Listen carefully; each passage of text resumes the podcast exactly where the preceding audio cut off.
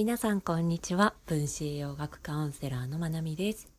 8月27日金曜日。今日はいただいた質問にお答えしていこうと思います。昨日100回目を記念してインスタグラムのストーリーで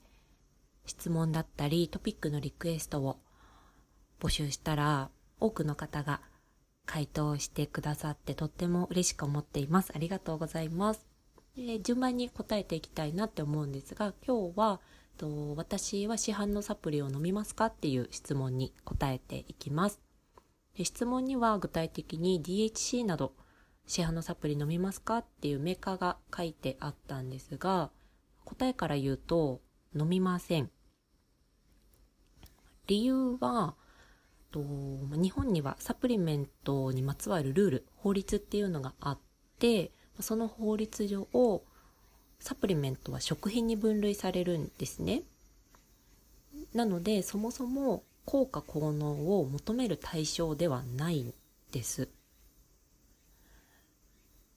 で私がサプリを飲む時っていうのは、まあ、目的があるのでその目的を達成できうるものであるかどうかそこが判断基準になります。で具体的にどこで判断してるかっていうと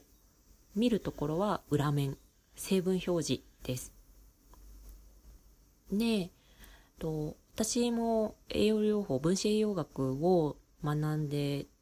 何年間かするまでは何書いてあるか全然わかんなくて、サプリのいい悪いの見分けってつかなかったんですね。で、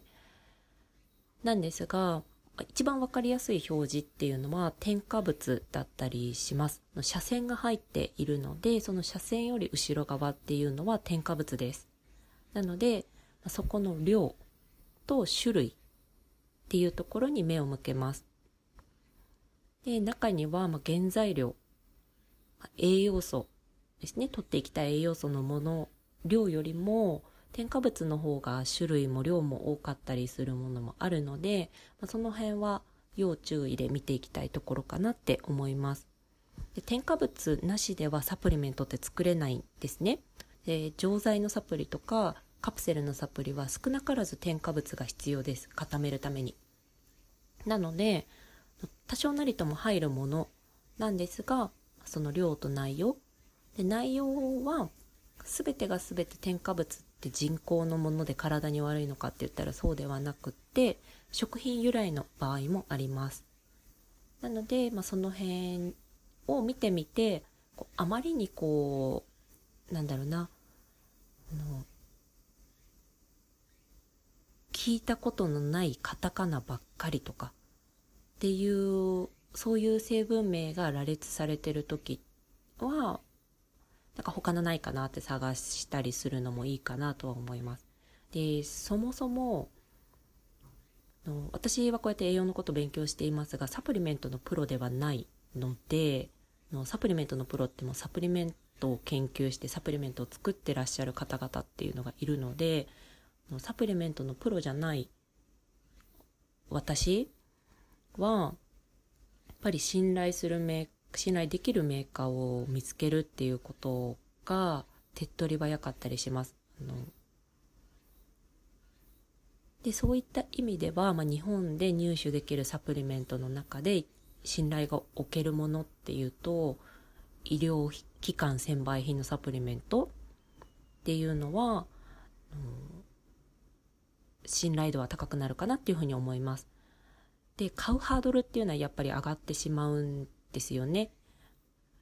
お医者さんが治療のために使っていけるレベルのものになるので、やっ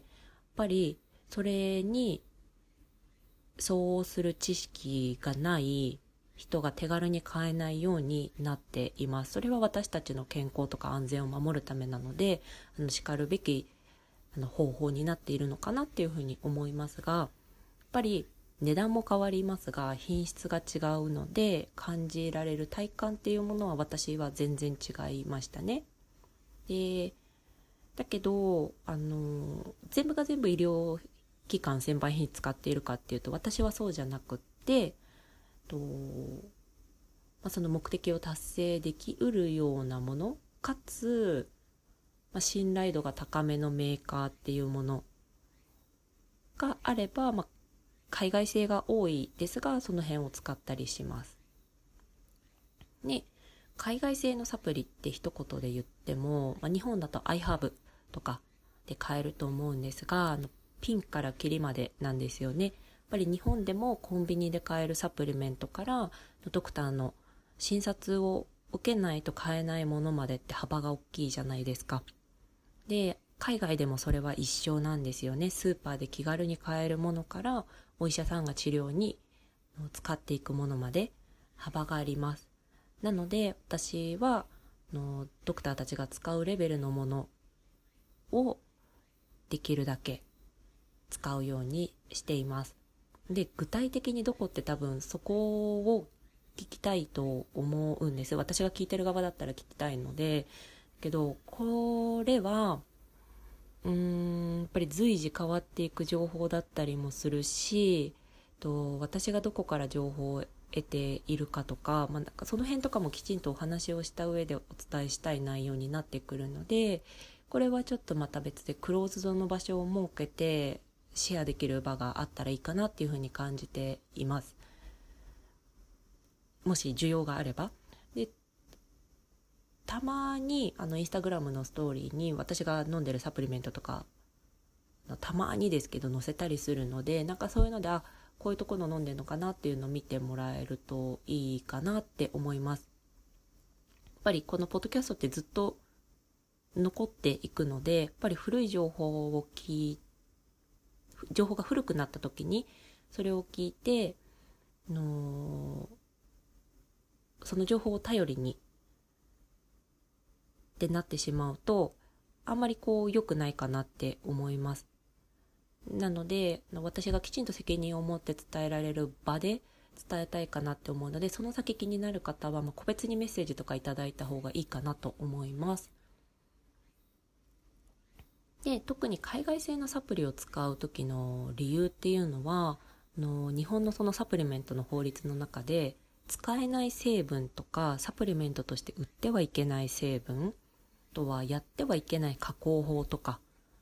そういったものが決められています。なので、そもそも日本の中で作りがないものっていうのも存在するので、そういったものは海外からのと海外製のサプリっていうものを使用して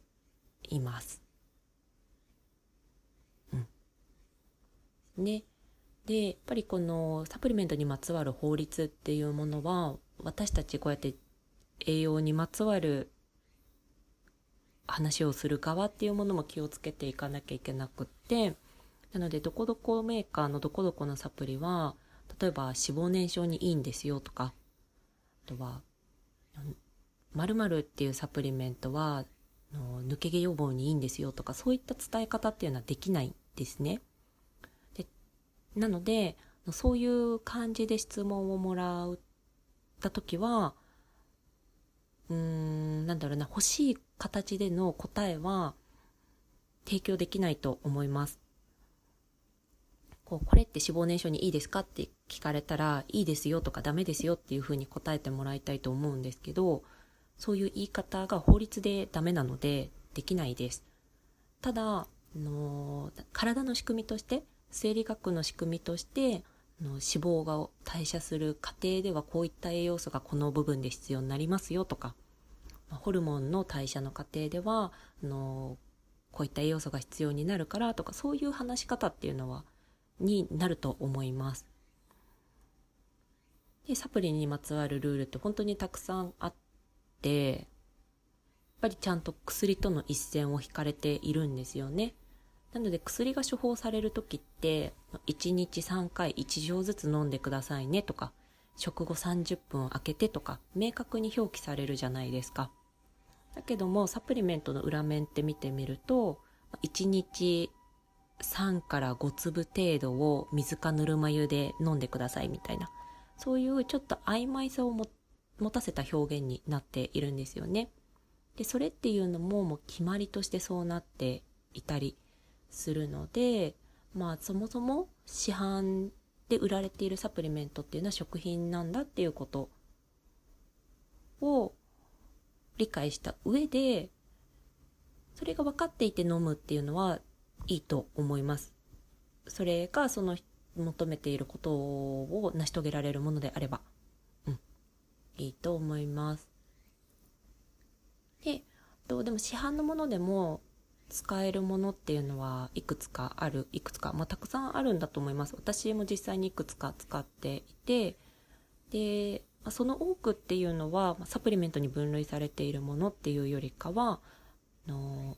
医薬部外品とか、まあ、そっちに分類されているものですね。具体的には、まあ、みやりさんとかの腸内環境を整えるためとか、そういったものとかの酪酸系のものとか、あとは百草丸とかですね。私は胃腸がそんなに強くないっていうことが去年判明して、なのでそれから百草丸は、あの、いつもお家にストックがあります。まあ、そんな感じで、まあ、使えるものもたくさんあるので、あの全部が全部医療機関専売品とか海外製のサプリとかにする必要はないと思うんですが、あのコンビニで売られているサプリメントとかを飲むかって言われたら私は飲んでいないですっていうお答えになります。で、それも現時点ではそうであって、もしかしたらこれからその法律とかルールが変わっていって、製品っていうのも変わってくるかもしれないので、その時はまた私の意見も変わるかもしれないんですが、今のところはこんな感じでやっています。で、今日お話ししたことよりもさらに踏み込んだ質問があるっていう時は、個別に DM をいただけたらいいのかなと思います。で、全部に全部お答えできるかはわからないんですが、答えられる範囲でお答えはしていきたいと思うので、よかったらご連絡ください。はい。じゃあ今日はこんな感じで、と私は市販のサプリを飲みますかっていう質問に答えていきました。でもし質問とかリクエスト、まだと今夜中ぐらいはのストーリー残っていると思うので、もしあったらのお声聞かせてもらえたら嬉しいです。今日も聞いてくださってありがとうございます。